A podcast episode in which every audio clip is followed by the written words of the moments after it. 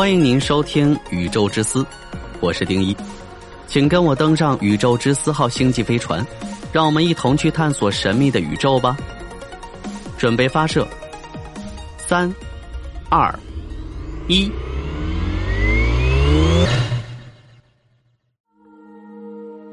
光速为何是宇宙速度极限？到底是什么限制了光速？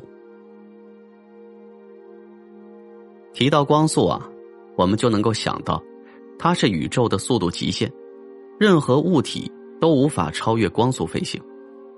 但你有没有想过，光速为什么是宇宙速度的极限？到底是什么限制了光速呢？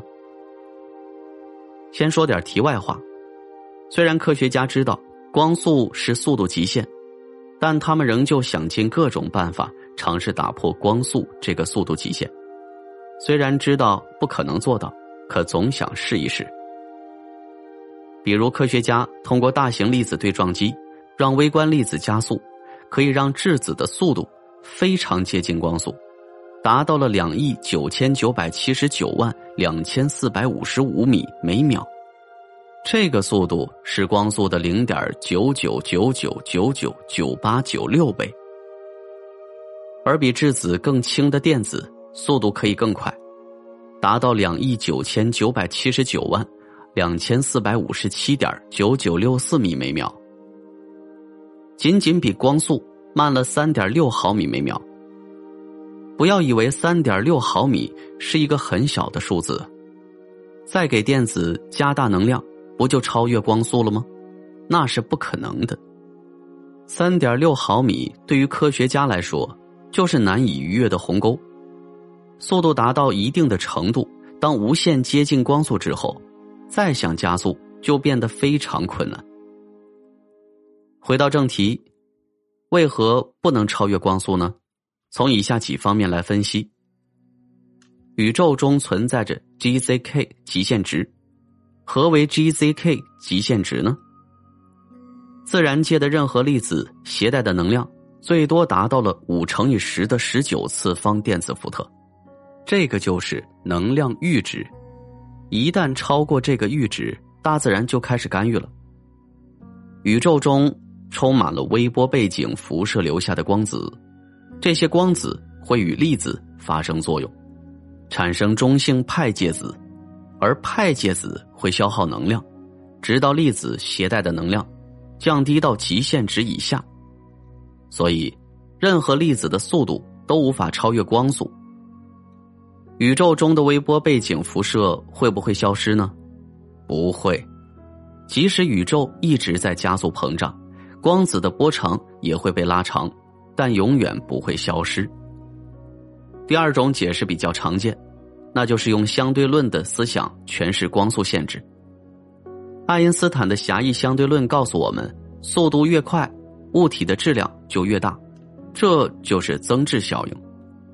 当一个物体的速度无限接近光速，想要再加速，就需要无穷多的能量，甚至整个宇宙的能量都做不到。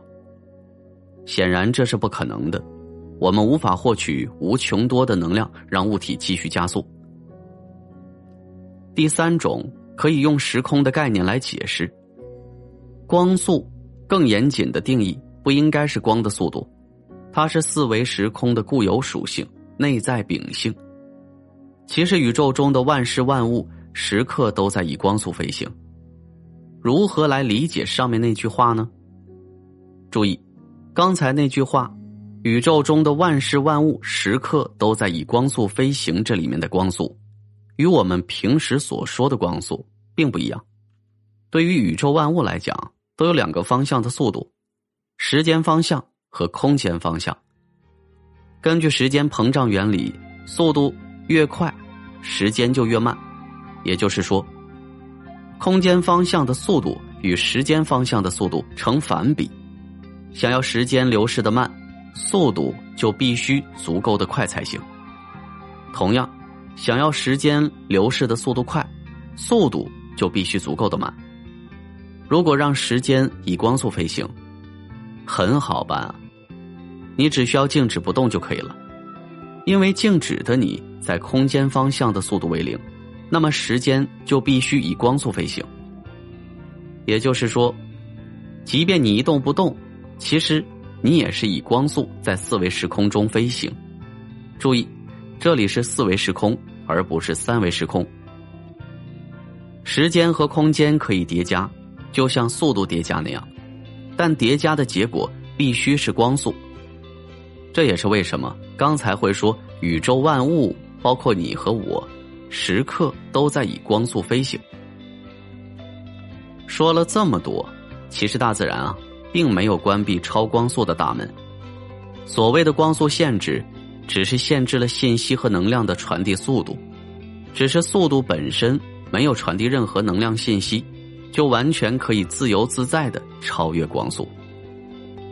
比如说虫洞、曲速引擎、量子纠缠、时空膨胀，速度都超越了光速，但他们都没有传递任何信息，不受光速限制的约束。